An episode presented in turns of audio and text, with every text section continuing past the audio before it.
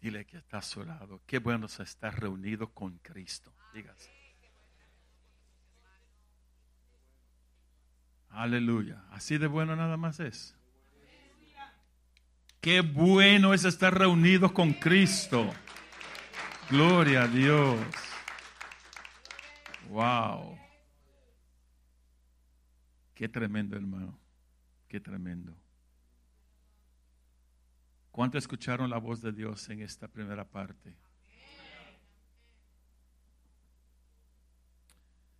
Primordialmente para eso es que venimos, ¿verdad que sí? Nuestros cultos se componen de dos partes. Darle al Señor y recibir de Él. En el cántico nosotros expresamos nuestra alegría, nuestro gozo, hasta nuestra gratitud a Él. Y Él se complace, se complace. Pero también Él como padre de la familia, Él quiere estar en comunicación con nosotros. Por lo tanto, Él deja escuchar su voz. Y qué linda es la voz de Dios, ¿verdad que sí? Tremendo. Gracias a Dios por la unción. Por poco no tenemos al hermano Wilfredo. Pero le voy a decir a Wilfredo la próxima vez que esto sucede, que sepa que hay una unción como hubo esta noche. Siempre, siempre, siempre, siempre. Yo sé que él está sorprendido. Porque él no era para estar aquí esta noche. Era para estar en su casa bajo la sábana. Pero mire, prefirió decirle al enemigo no. Y llegó aquí. ¿Y quién dice que él está enfermo? Es que la unción lo hace todo, ¿verdad? Que sí. La unción ya le está sanado en el nombre de Jesús. Declaren los sanos ya, declaren. Su esposita también está bajo la sábana, como decimos. Pero declaramos también que ella está sana. Amén. Padre, gracias por bendecirnos con todas estas cosas lindas como hasta ahora lo has hecho. Ese calor divino no hay nada que lo sustituya, Señor. Sentirte en tu presencia tan rica y especial no tiene igual. Gracias por habernos dado el privilegio de poder participar de esta gloria divina y experimentarla en nuestro espíritu. Oh Dios, cuántas cosas, Señor, suceden en nuestro interior cuando tu presencia nos toca.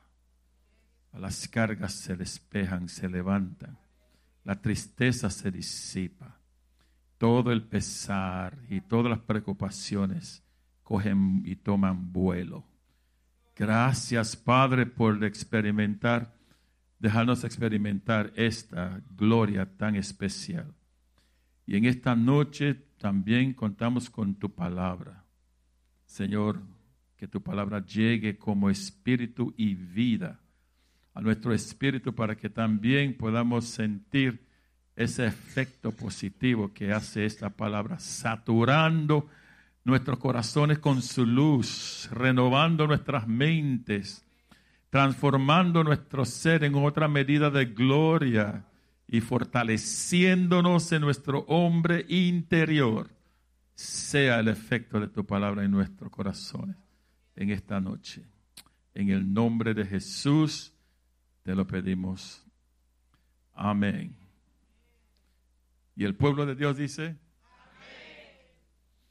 Amén.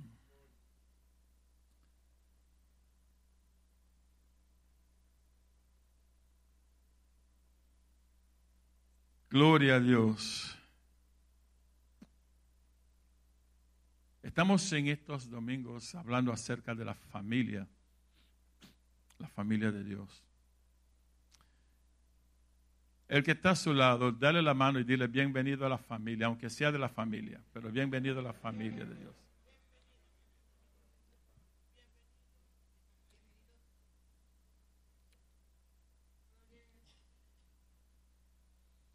Gloria al Señor. Hemos tratado ya unas dos partes de esta familia. Pero los que han escuchado ya, tengan un poco de paciencia con los que no han escuchado. Porque el asunto de esto es dejar una parte sin encajarla debidamente con otra, trae para confusión. Por lo tanto, tengo que regresar atrás para que los que van a escucharlo por primera vez puedan encajar. Porque si no, salen preguntando, ¿y eso? Sin tener la respuesta. Pero como la palabra dice el apóstol Pedro que repetirla es provechoso. Por lo tanto, como ella es palabra buena y dulce que edifica, nos debe de traer alegría oírla repetidamente, porque ella hace y da paso a nuestro espíritu y nos hace asentarnos mejor en ella, la cual nos hace más sólidos en Cristo. Así es que vamos a, continuar con el tema, regresando un poco a un capítulo, que es el capítulo 2 de Hebreos y el verso 10. Estamos entendido que para ver una familia tiene que haber una unión que produzca para que haya una familia. Una unión de dos personas que produzcan para crear una familia. los productos se llaman hijos. La familia de Dios es muy particular y muy especial. Mientras que conocemos acerca de la familia natural, a veces poco conocemos la verdad y la realidad acerca de la familia espiritual, que es la familia de Dios. Y lo que pudiera hacer esto para nosotros es sacarnos de, de ese bajo estima en la cual vivimos muchos. Lo que pudiera ser para nosotros es darnos ese necesario valor, hacernos entender el necesario valor que tenemos. Mientras el mundo nos mira como personas inferiores, que creemos que como que somos una raza de gente que no tenemos ni siquiera méritos de nada,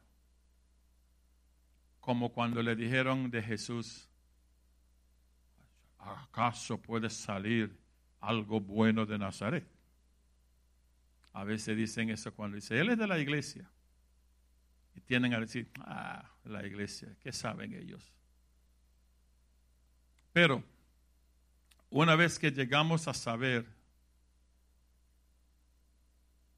lo que somos, podemos tomar una actitud diferente ante la vida. Nos puede ayudar a salir de muchas quejas y lamentaciones innecesarias, porque nuestras actitudes lo que demuestra es de que creemos que no somos nada, que no tenemos nada, que no somos suficientes, eficientes, etcétera, etcétera, etcétera. entonces crea esta depresión en la vida de muchos.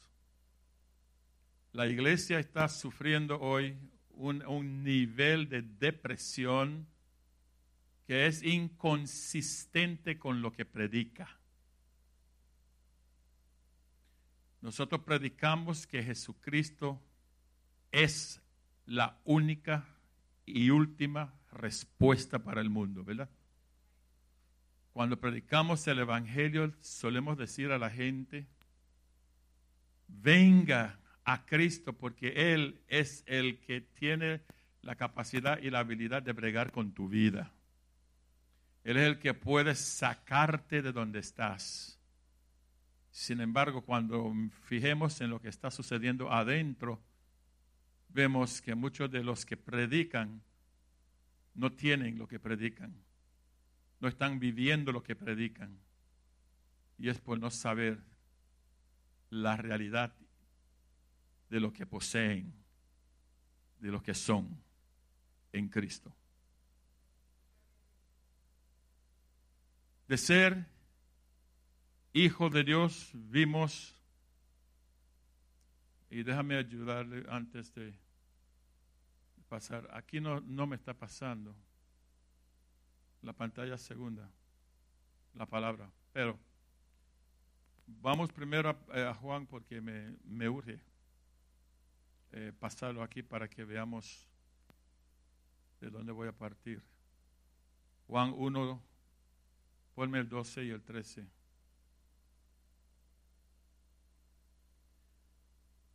Tenemos que, que, saber bien dónde partimos estas naturalezas de familia natural y familia espiritual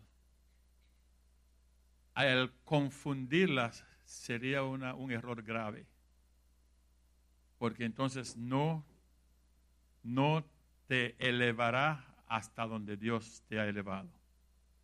Y eso es lo que no queremos que el diablo nos robe de nada de lo que Dios nos ha dado.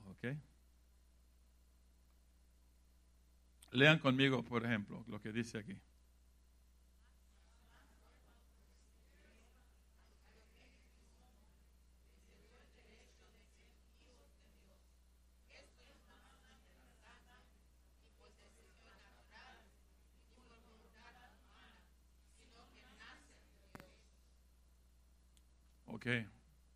La, la última expresión ahí.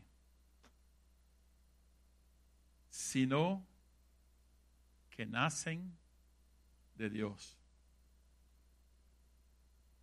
Las cosas espirituales para el ser humano es difícil de entender. Lo dice Pablo bien. Por lo tanto, tenemos que ante Él abrirnos para decir, Señor, abre mis conocimientos espirituales para yo entender tu palabra. No trate de razonarla, no trate de, poder traer claridad a la palabra con tu propia mente. Siempre le digo a los hermanos que cuando van ante la presencia de la palabra de Dios, siempre digan, Señor, yo no sé nada. Porque si tú vienes con tus ideas preconcebidas, ya tú estás diciendo, yo sé. Y créame, tú no sabes nada yo no sé nada. De esa palabra, de esa palabra no son meras historias y son meros eventos. Esas palabras son unas comunicaciones divinas que se necesita una mente espiritual para entenderla y que tiene que revelártela es Dios, no tu mente, no tu intelecto, Dios. Así que acérquese a la palabra pidiéndole a Dios que abra tu entendimiento espiritual o en otras palabras que te la revele. Entonces aquí cuando dice, el 13 es el que, el que más, bueno en el 13. Dice, they are born of God.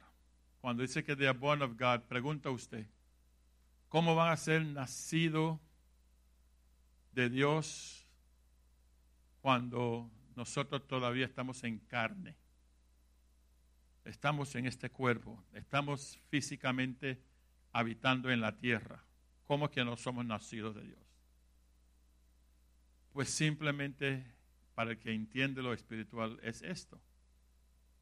Cuando usted recibió a Jesucristo como su Salvador, no fue el simple unirse a una iglesia, a una doctrina, a una institución, etc. Mantenga esto siempre en mente. Yo trato de hacer esto cada vez que voy a una iglesia por primera vez. Trato de predicar el conocimiento de la salvación, porque muchos, muchos no saben lo que es la salvación. Hay más del 75% de los hermanos en la iglesia no saben lo que es la salvación que recibieron. Saben que eh, eh, eh, levantaron mano y saben que le, hicieron hacer una oración y hasta ahí llegaron.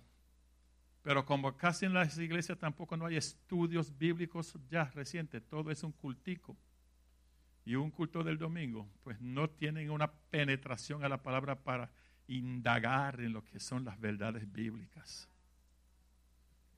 Entonces, en una de esas yo le, le, inculco esta verdad.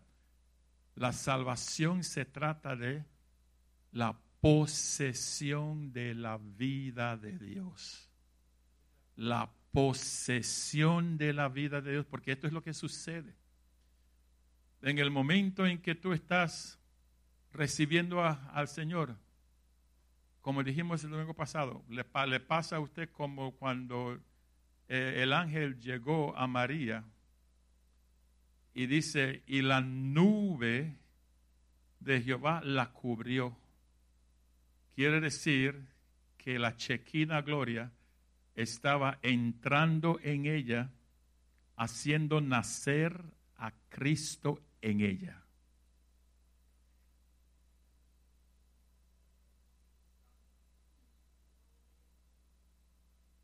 nace este hombre nuevo en ti. La salvación es el nacimiento de Cristo dentro de ti para poseer tu vida. Qué diferente a, es la unión a una iglesia ¿eh? o el comienzo de guardar unas doctrinas nuevas eh, o, cualquier otra cosa. Queremos hacer entender que esto de nacer de nuevo no es una palabra meramente titular a nada. Es una realidad. Tú naciste con una naturaleza adámica cuando Cristo viene a tu vida, Él entra con una naturaleza divina. Antes de ser cristiano tú tenías una sola naturaleza, la adámica, la pecaminosa, la terrenal. Pero ahora que Cristo entró en el momento de tú recibirlo como tu Salvador, se te sembró o se te implantó una nueva naturaleza que se llama la naturaleza divina. Diga conmigo, yo creo que eso es real, si lo crees. Esto es nuestro problema. Como a veces no lo sentimos, como a veces no tenemos la experiencia de lo que quizás lo escuchamos, tendemos a, dudar. Y Dios no quiere que tú dudes porque cuando Él dice algo, tú puedes creer que Él lo va a ejecutar, lo va a hacer, porque Él no es hombre para que mienta. Y muchos no entienden esa expresión tampoco. La expresión Dios no es hombre para que mienta Óigalo. Quiere decir que Él no puede mentir porque Él no es de la naturaleza que miente. ¿Entendieron eso? Eso lo hace la naturaleza adámica. pero Él es de la naturaleza divina. Y las divinas no hacen esas cosas porque esas cosas son cosas bajas. La divina es una vida elevada. Es más, es la vida increada. No ha sido creada la vida de Dios. Ah. Ah. Y por eso es que es distinta. Por eso es que puede hablar en esos términos. Él no es hombre para que mienta. No puede mentir, no puede. Es que no puede. Porque Él no es de esa naturaleza, repito. Ahora, cuando nosotros recibimos la palabra, dice, el que cree en el Señor Jesucristo será salvo. Cuando tú creíste en el Señor Jesucristo, ¿tomaste lo que Él dijo? ¿Tomaste la salvación? ¿Estás salvo? ¿Lo crees? ¿De veras que sí que lo creen? Ay, esos amenes son tan... Para algo tan grande, esos amenes yo le esperaba que volaran el techo.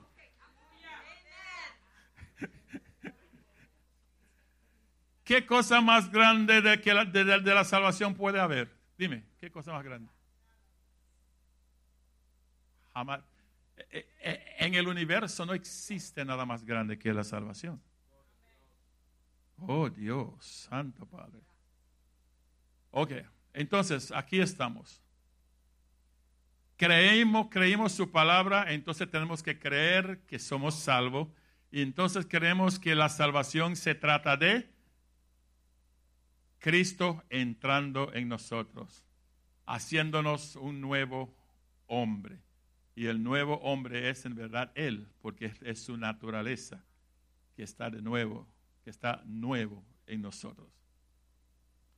Entonces nosotros estamos descubriendo a través de esta prédica la verdadera familia, porque todos los que lo reciben como su Salvador, se forma en Juan, en 2 Corintios 5, 17, que el que está en Cristo es una nueva creación, una nueva criatura.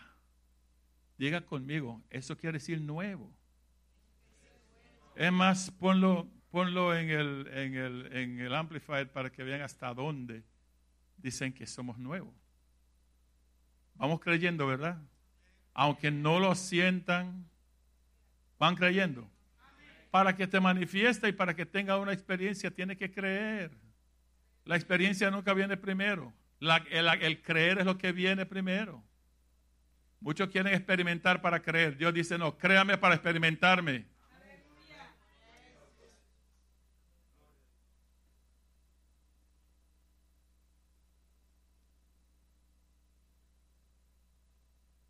Segunda de Corintios 5, 17. Esto es maravilloso, hermano. A nuestros oídos debe ser. Ponerle atención a estas cosas no es obtener un mero conocimiento. No, no. Eso sí es parte, pero no es eso solo es entrar en una de experiencia con Dios jamás imaginada. Porque vamos a cambiar el rumbo de todo nuestro ser. Mira cómo dice. 17, por favor.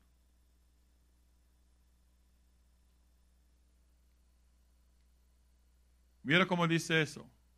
Por lo tanto, si una persona está injertada, Wow. Hay un injerto en esto de recibir a Cristo. El hermano Wilfredo me dio en día pasado unos mangos injertados. Le pregunté, ¿tú sabes cómo injertar? Yo no sabía que tú sabías. Me dijo lo que hizo, cómo cogió el palito, cómo lo puso, cómo lo. Y un mango dulcísimo, tremendo. ¿Cuántos creen que están injertados en Cristo? Están produciendo una vida dulce como ese mango.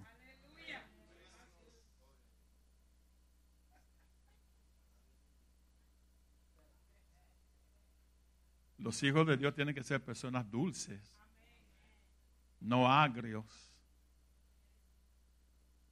ni amargos. En este caso, dulces.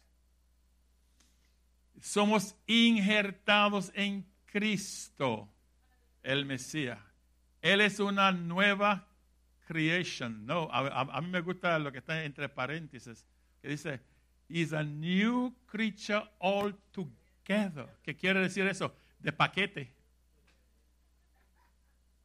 Wow, qué clase de obra divina se realizó en ti. Cuando tú recibiste a Cristo, Él te injertó en Él. Ay Dios y produjo una nueva vida all together de paquete. Exacto, único, único. Dice las cosas viejas, que esa vida moral y espiritual, esa condición moral y espiritual previa, se fueron. Uh, ¿Cuánto han experimentado esa nueva vida, Dios? Dice, y has passed away. Y dice, behold, fresh and new has come. He aquí lo nuevo y lo fresco. Por eso es que una, ay Dios santo, Padre, cuando una persona se convierte, usted ve que están frescos, nuevos y gozosos. Mire, cuando yo me convertí, cuando Dios me trajo eso era tremendo, ¿sabes? Uh. Yo estaba, ajá, yo estaba sentado en el penúltimo banco y, cuando esa presencia comenzó a moverse dentro de esa iglesia, se apoderó de mí esa fuerza, me levantó y me trajo con pasos firmes hacia el altar y me tiré ahí a llorar. Mientras más lloraba, la alegría era, se intensificaba, se intensificaba y yo lloraba más y más y sentía un alivio tan grande como que se me despejaba todo lo que había dentro de mí. Todo lo viejo se iba, se iba, se iba, se iba. Y sentí una frescura y una liviandad tan grande que yo por días estaba, pero bueno, cuando yo me montaba en el carro para mi trabajo o ir a la oración de la mañana, yo iba como una pajita liviano, liviano. Porque eso es que en verdad las cosas viejas, he aquí todas son hechas nuevas. Y tú lo experimentas, claro que sí. Imposible que la vida de Dios, de un Dios omnipotente, entre en ti y que tú no puedas sentir, aunque sea una vez, experimentar esa entrada de esa vida gloriosa. No, imposible. Por lo tanto, hermano, el nacer de nuevo es una realidad. Somos nacidos de Dios. Diga el que está a su lado, somos nacidos de Dios. Ok. Ahora hay una unión que se formó. Estamos unidos a Cristo. Dios, número uno, nos hace entender que ya somos hijos de Él. Porque Jesucristo es hijo de Dios. Si nos injertó en Cristo, nos hace uno con, ajá, hace uno con Cristo. Quiere decir que eso forma nos hizo formar parte de la ya comenzó la, la familia. Porque ya somos, es el Padre, el Hijo y ahora nosotros en el Hijo con muchos hijos que ahora le damos, le, le dio al Padre. Quiere decir que ahora nos convertimos en familia de Dios. ¿Verdad que sí? Y Cristo viene a ser qué? Nuestro hermano mayor. Wow. ¿Qué significa eso para ti?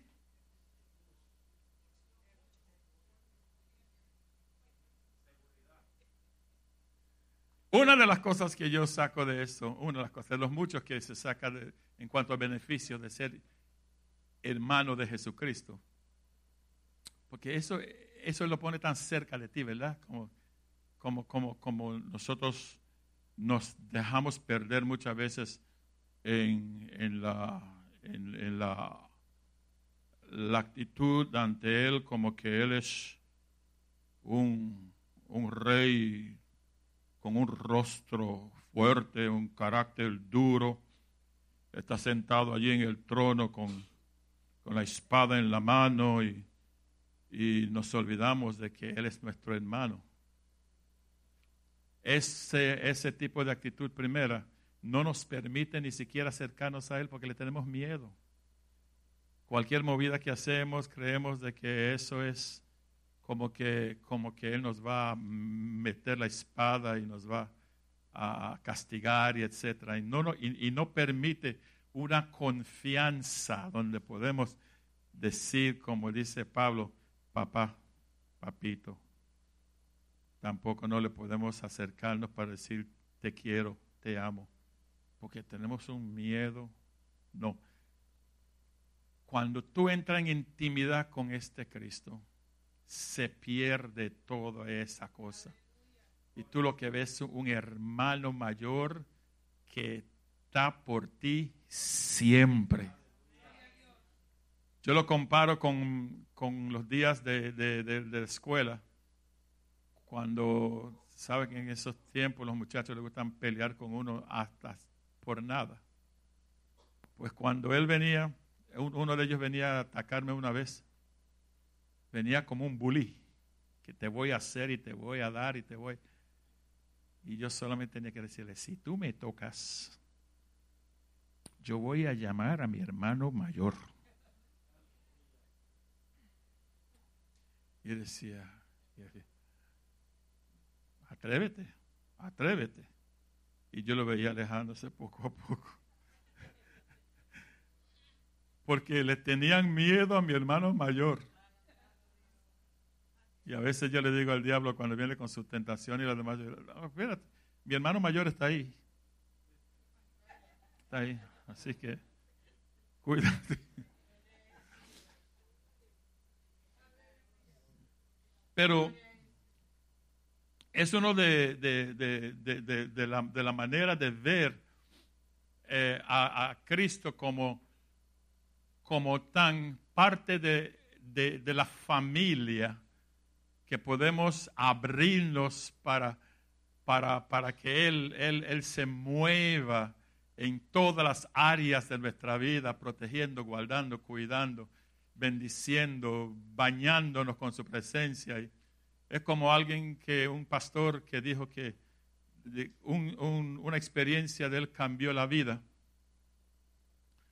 su vida, porque toda su vida él estaba creyendo de que Dios era tan grande y poderoso que lo es y que él tenía que estar siempre de rodillas delante de él y no podía hablar con voz muy suave porque, porque Dios lo iba a hacer y no iba a hacer.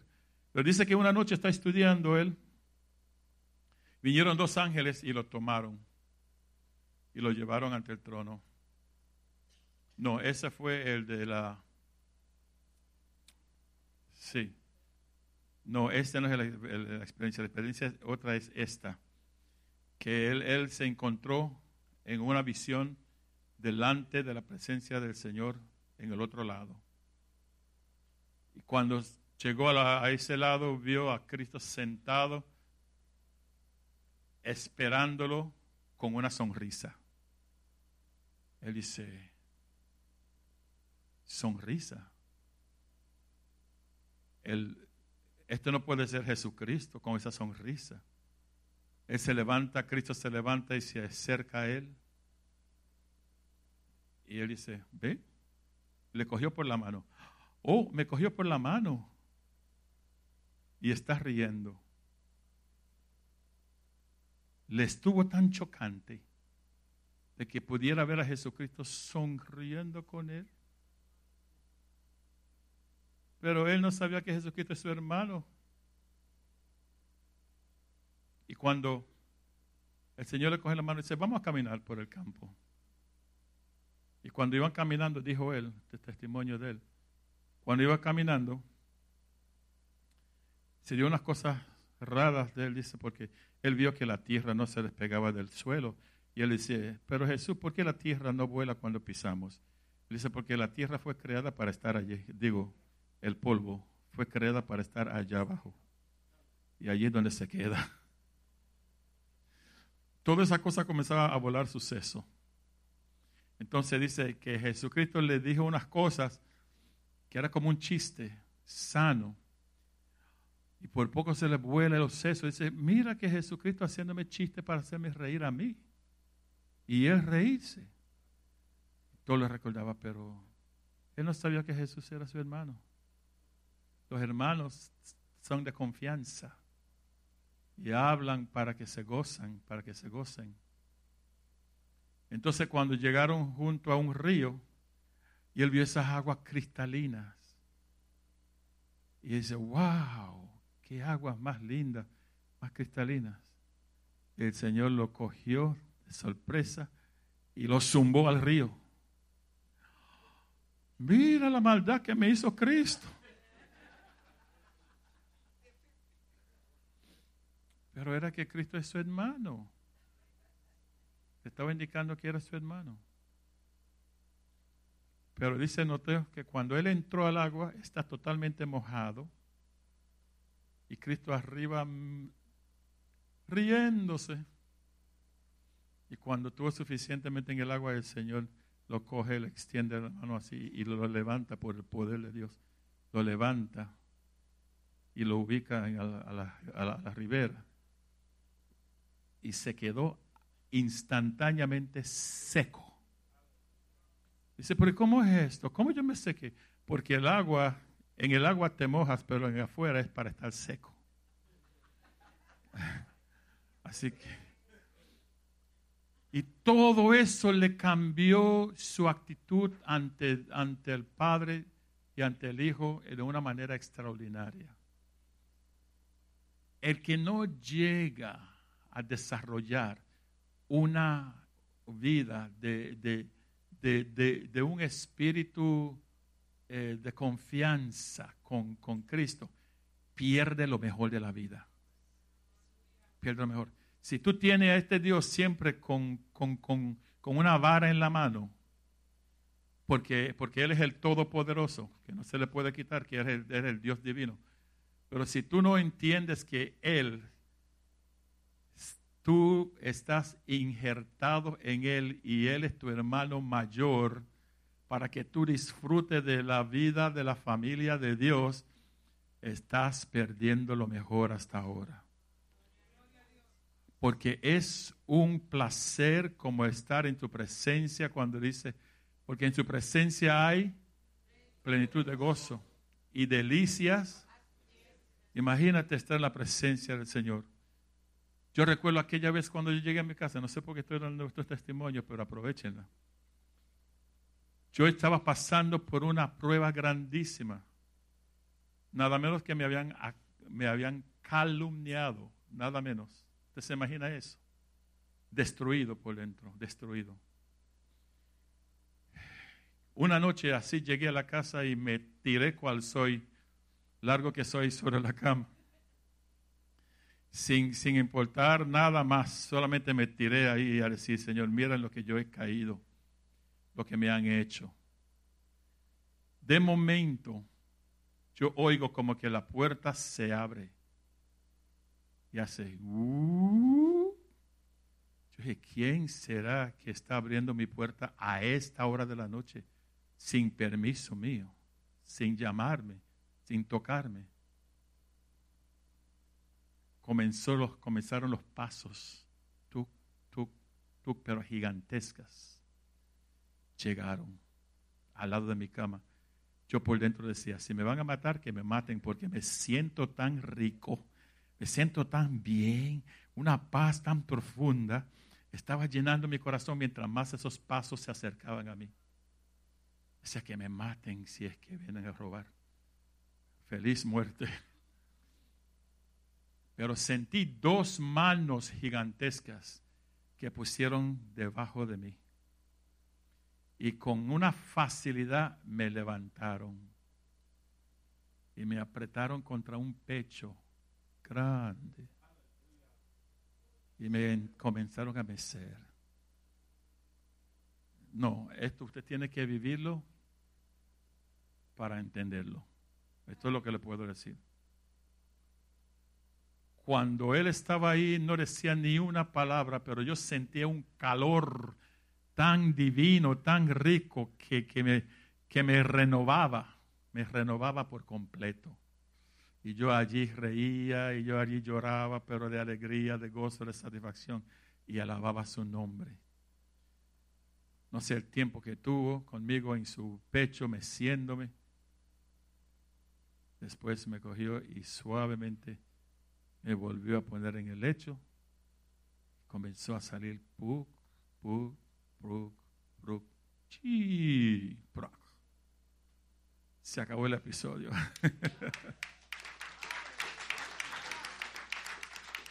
Pero yo estaba nuevo, estaba nuevo. ¿Qué significa para, para, para usted esto, lo que yo puedo estar diciendo? ante tu Señor Jesucristo, quien es el omnipotente Dios también, que es el omnipresente Dios, quien es el omnisciente Dios. Tómese una actitud de reverencia siempre, claro, pero entienda que hay un vínculo que se ha establecido entre tú y Él, que es un vínculo familiar, de familia.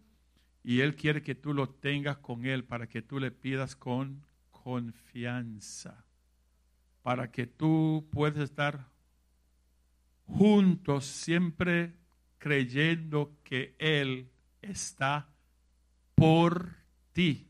No solamente contigo, pero Él está por ti para ayudarte, como lo que hace la cuestión del hermano que acabo de decir.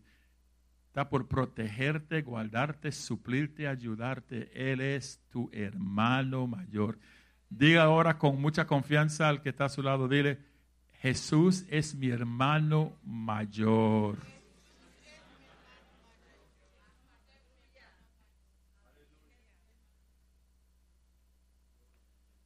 Ok. Podemos ver En cuanto a relación, estamos injertados, una nueva creación. Ponme ahora Hebreo 2.10 para que veamos hasta dónde también llega nuestra unión con Él. Lean conmigo.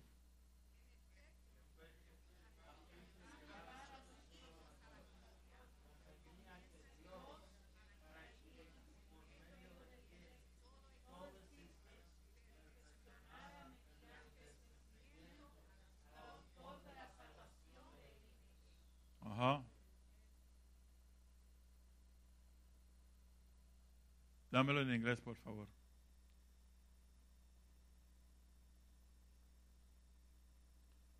Dice que era un acto digno de Dios y también conforme a la naturaleza divina, de que Él, por quien es y por quien somos, son todas las cosas hechas, tiene la existencia, por favor en trayendo muchos hijos. Esa es la palabra que hace la diferencia. En tú. Jesucristo no solamente nos introdujo a la gloria del Padre por vía de, de un título, sino nos introdujo por medio de un acto. Créame esto, créame esto, créame esto. Jesucristo te metió tanto en Él como en su gloria. Esa gloria no es una vida existente en el pasado lleno de muchas bendiciones. Esto es de la misma esencia de Él, ¿me entienden? O sea, no te metió a la eternidad. Te metió a algo que es propio de Él, que se llama su gloria. Jesús es gloria. Cuando Él te salvó, te metió dentro de sí mismo, dentro de su gloria, para que seamos divinamente conectados con Él.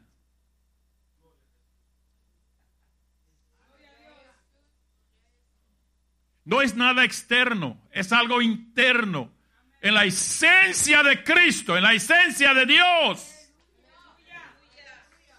Tú estás más profundo en Dios de lo que tú te imaginas. Tú estás más adentro de Dios de lo que tú crees.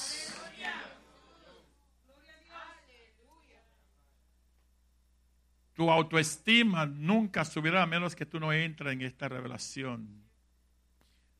Porque que venga el diablo donde ti a decirte cualquier cosa, tú le dices, muchacho, tú no sabes con quién tú te estás metiendo. Tú tienes una autoridad, porque Juan dice, nos dio la autoridad, el privilegio y todo lo que sea necesario para que seamos llamados hijos de Dios.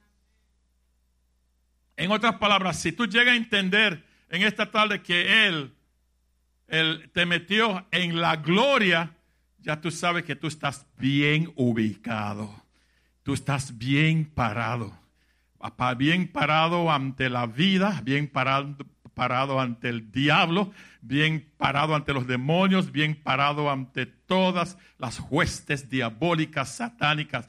No hay nada que pueda contigo porque tú tienes la naturaleza divina en ti. Tú estás metido en la gloria de Dios.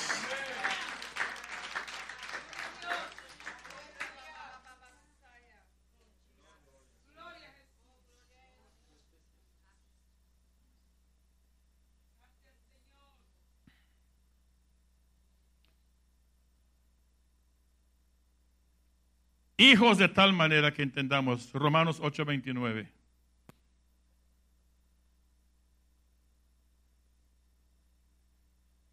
Estamos hablando de lo que es la familia de Dios. Si tú eres hijo de Dios, perteneces a la familia de Dios. Exprésalo a tu hermano ahí, dile, yo soy parte íntegra de la familia de Dios. Eso no es un título, eso no es un título, eso no es un título, eso no es un título, eso es una realidad, eso es real. Dios mío, eso es más real que tu familia natural.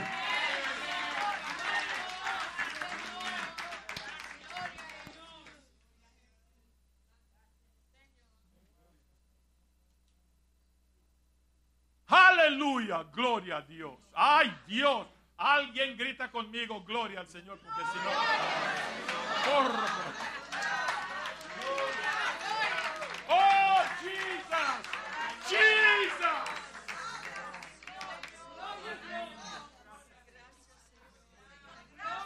Hey, ay, ay, ay.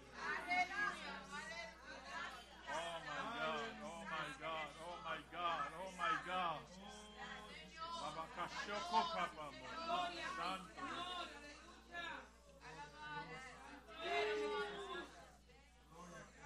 ¿Quién puede decir conmigo? Estoy metido en la gloria de Cristo.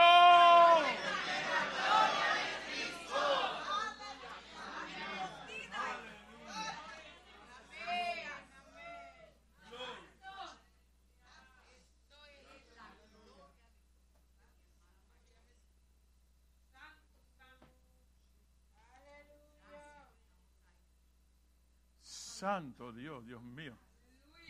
Aquí hay explosión nuclear, aquí adentro, Dios mío. Santo Padre. Lean conmigo. Porque a los que Dios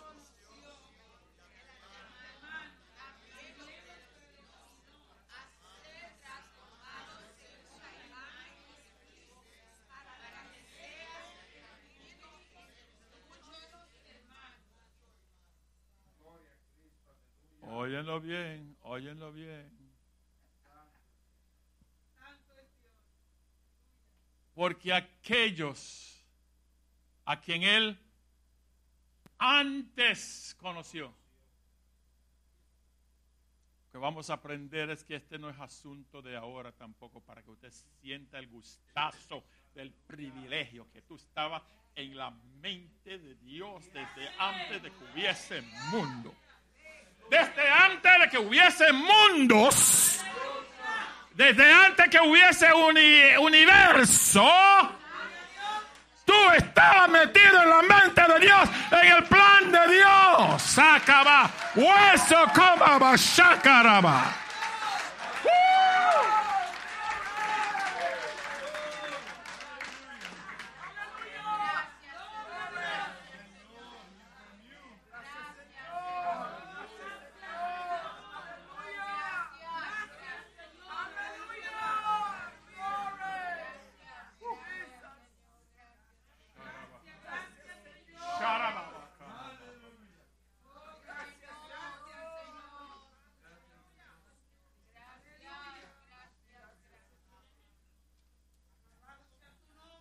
¿Usted, usted reconoce eso? Que tú no eres una, un incidente, que tú no eres una, ni siquiera un accidente, que tú tampoco no eres una casualidad, que tú no fue algo hecho al azar. ¿Entiendes tú de que Dios te tenía en mente y planificó toda tu vida desde antes que hubiese mundo. Dios, Dios, a mí, a mí, a mí tú escogiste. Ay, Dios mío, Señor. Dios Santo Padre.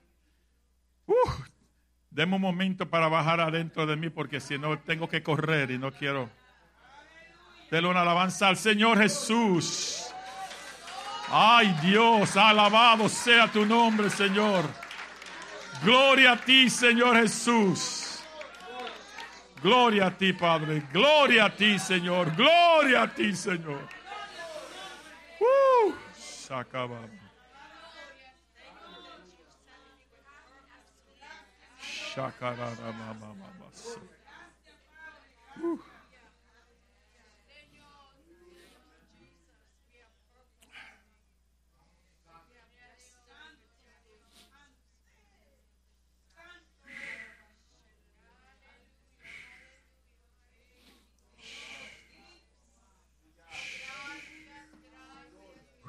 Jesus.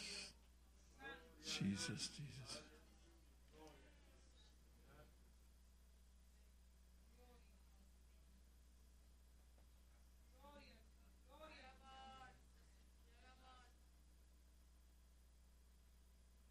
Desde el mismo principio, dice, él antes,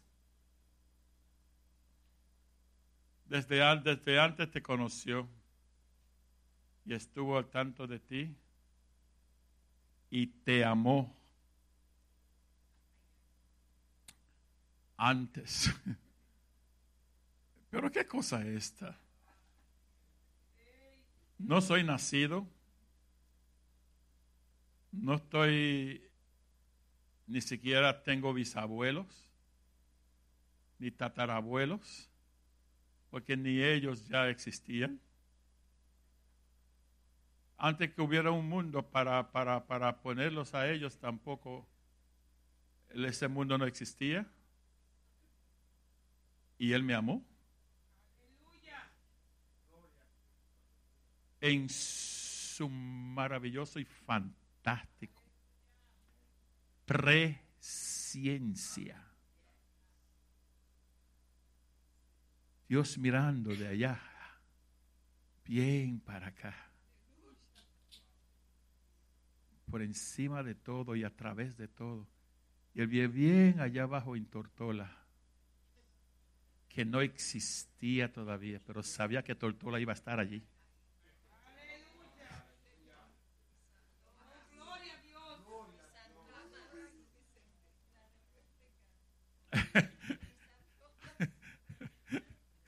Amén. Ponte, ponte, ponte. Ubícate donde tú quieras.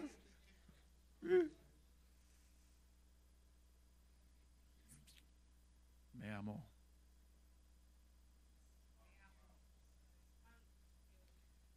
¿Y sabe qué? He also me destinó. Ahora, ¿se ve? Esa palabra de predestinar es decir que nos hizo, he ordained, nos ordenó. Uh, piensen esto. Estoy hablando de la familia de Dios, lo cual tú y yo somos parte. He ordained us, He appointed us by previous determination. He, he, he devoted us, He fixed us. Y eso unalterably. Quiere decir, sin poder alterar lo que Él hizo. Nos asignó, nos ordenó y por determinación. Dios determinó una vez que Él me amó, me ordenó, me predestinó y me dijo, nadie ni nada va a alterar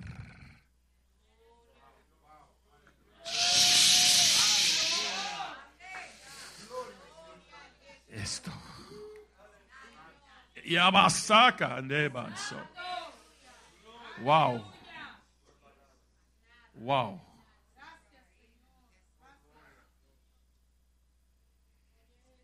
Eso es una orden.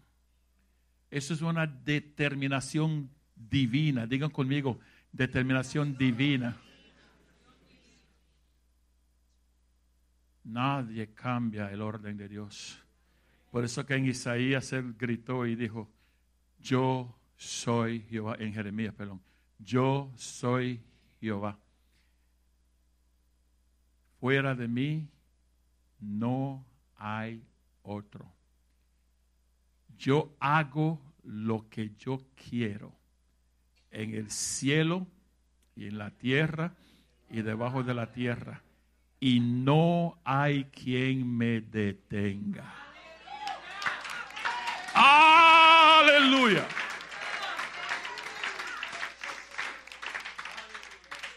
Uh.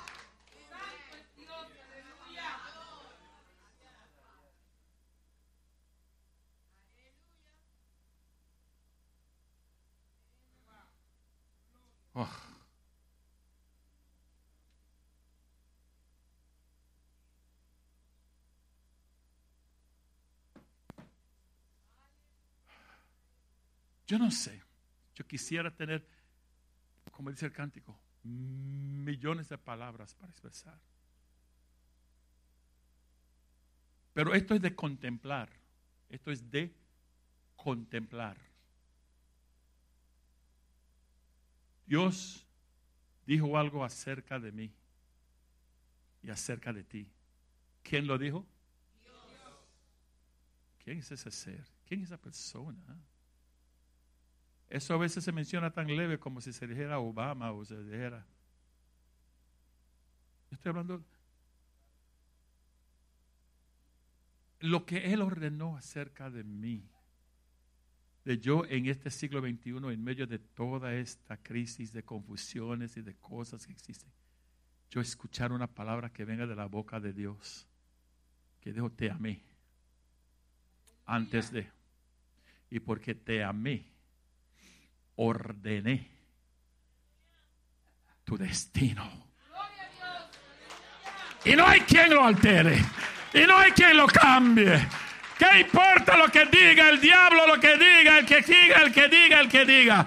Yo hablé, yo hablé, yo Jehová hablé, yo hablé, tú eres mi hijo, eres mi hijo.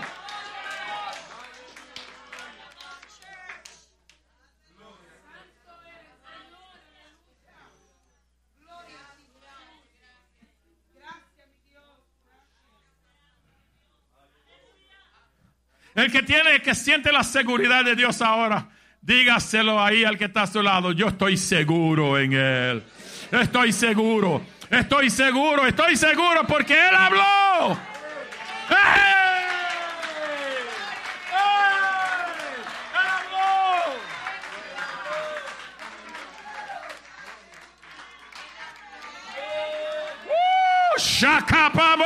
¡Él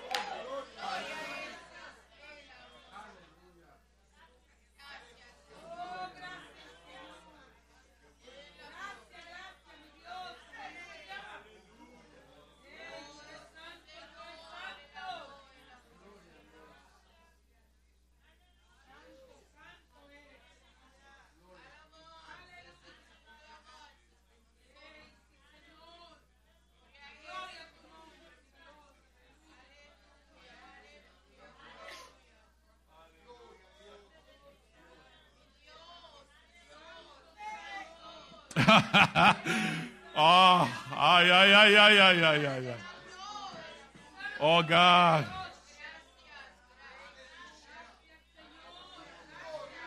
Jesus. Jesus. Jesus.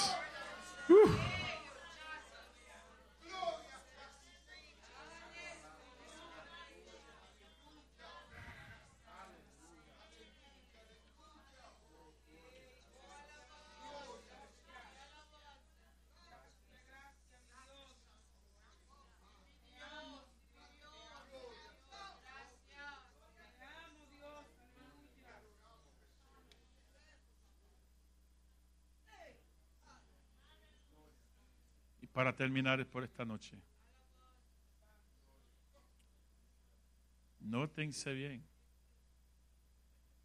Esa otra parte ahí.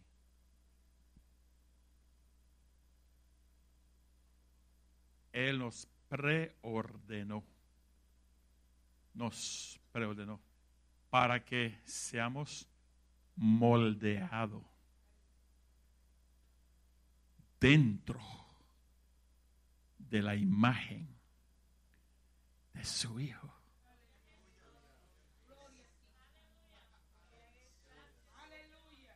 Oiga lo que quiere decir eso. Oiga lo que quiere decir eso. Compartiendo internamente su semejanza.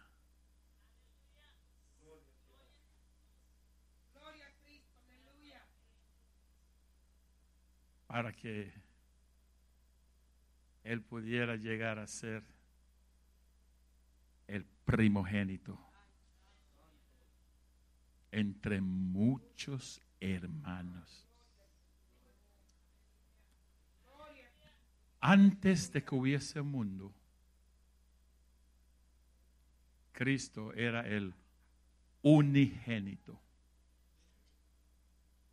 Yo quiero que toquen la profundidad de esto. Cristo era el uni, que quiere decir el único hijo. Pero aquí se nos revela de que Él, desde antes de la fundación del mundo, te tenía a ti tanto en mente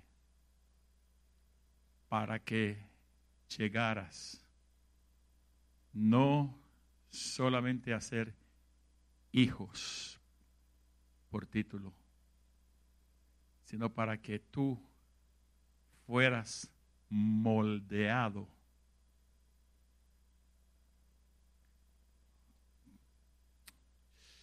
Molded.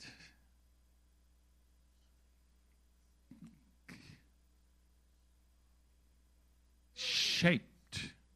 Form.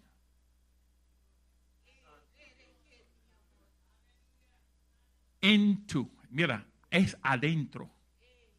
Es, es este asunto es adentro. Inwardly. The very image. Tú tienes una imagen dentro de ti. Aquí esta tarde sentado como hijo de Dios, como hija de Dios. Tú tienes una imagen divina.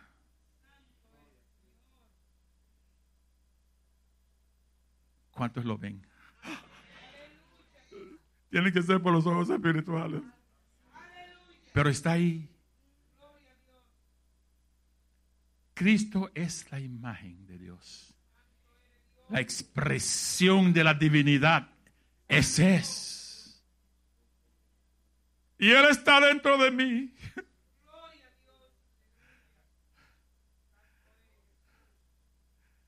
Y el Señor dice que me está moldeando para yo poder ser parte de esa vida divina de manera que sea expresado a través de mí.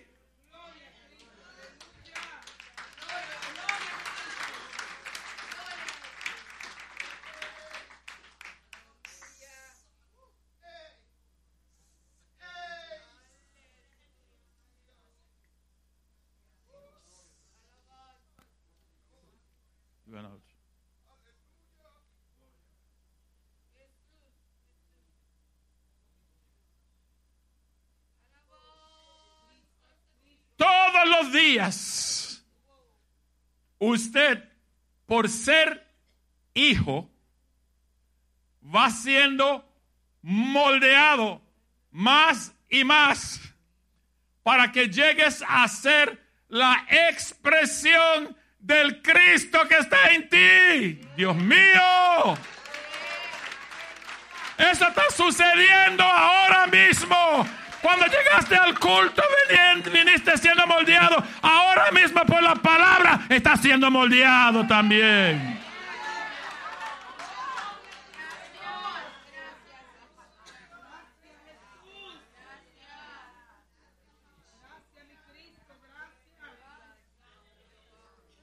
Y ya tú no tienes que acercarle ahí como el unigénito. Sino eso te convierte en hijo del primogénito.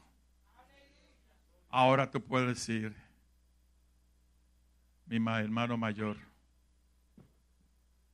porque Él hizo todo para que tú llegaras, para que Cristo llegara a ser el primogénito dentro de nosotros. Hello. Para que Él llegara a ser primogénito entre quién? ¿Quiénes son esos muchos hermanos? Yes. Yes. ¿Usted quiere saber algo? Mire.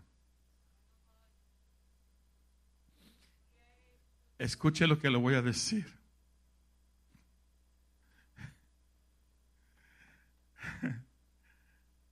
Él se siente tanto más contento y feliz de ti de lo que tú hayas soñado. Usted no sabe cuánto Dios está de contento contigo. Mira,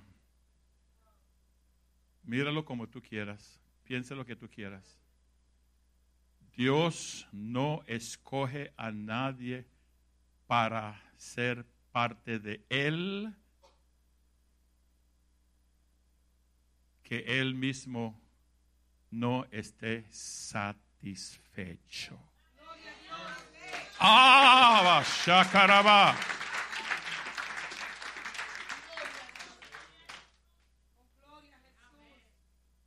En un lenguaje puertorriqueño, yo escúchame.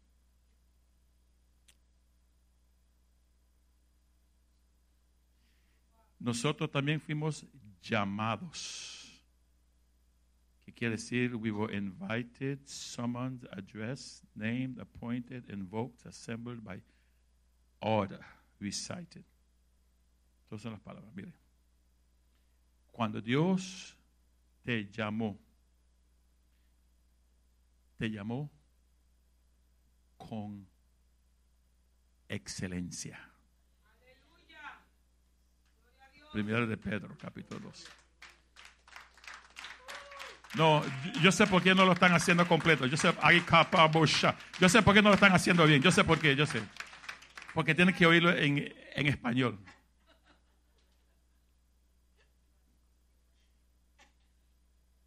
En otras palabras de español dice, Dios no escoge porquería.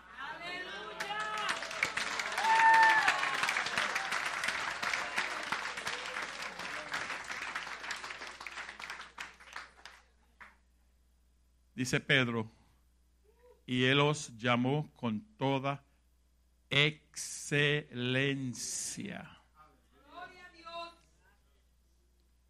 Te escogió. ¿Cuánto dice que, cuánto afirman esta noche? Dios me escogió.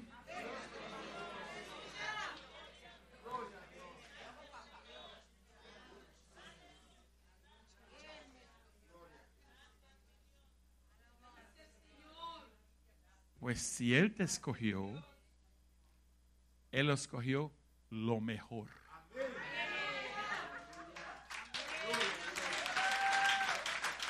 Lo excelente. Lo que pasa es que tú no sabes cuánto Él te ama. Tú no lo sabes, por eso que actúas así. Te pone frío ante palabras como esta tú como que ay,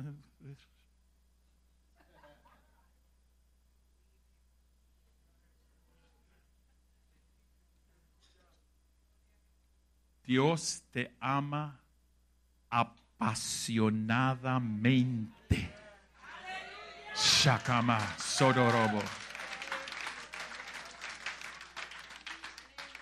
Y se goza tanto contigo. ¿Cómo es tu texto favorito, Wilfredo? Dime ese texto ahí, dime para que los hermanos escuchen. Como el joven disfruta su esposa.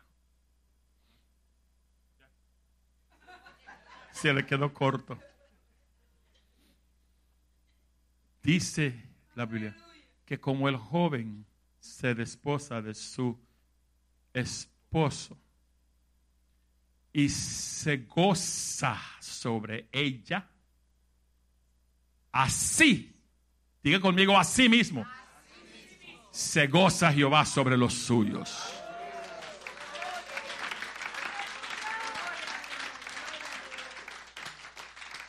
Tú puedes estar todo el día llorando, porque yo no sé por qué, Señor, que esto me pasa a mí, que cómo es que yo me siento así. Y el Señor dice, mi hijita, pues es que, yo te amo. Ay, pero Señor, que si es que yo no me atrevo, que si algo, dice, dice, pero ven acá. Tú estás tanto envuelto en mi amor si tú supieras que tú no estás para estar diciendo esos disparates que estás diciendo.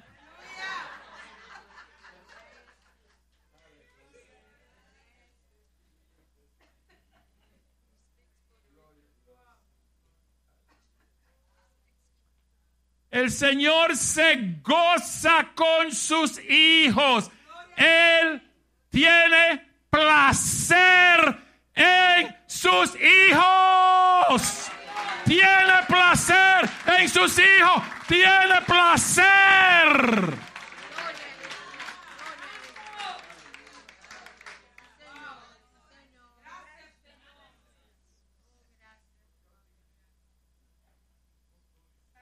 Usted que está a su lado, deje de llorar y deje de lamentar y gózate con Cristo.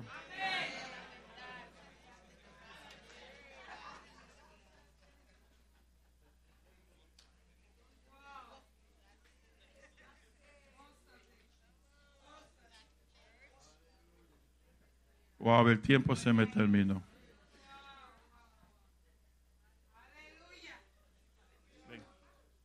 Sí. ¿Sabe lo que vamos a hacer? Nos vamos a alegrar con Él. Nos vamos a acosar con Él. Ay, Dios. Ah, esto no. Ven, ven. Sí, ven, ven. Nos vamos a poner en pie para cantar al Señor un corito ahí bueno. Pero quiero que si ustedes entienden que Él dice, Él nos ama tanto, que Él está mezclado con nosotros esta tarde. Él dice, me gusta cuando mis hijos se reúnen para alabar al Padre. porque ahí me meto yo. Y dice él, dice un exegético, es más, déjame leérselo antes para que canten con gusto.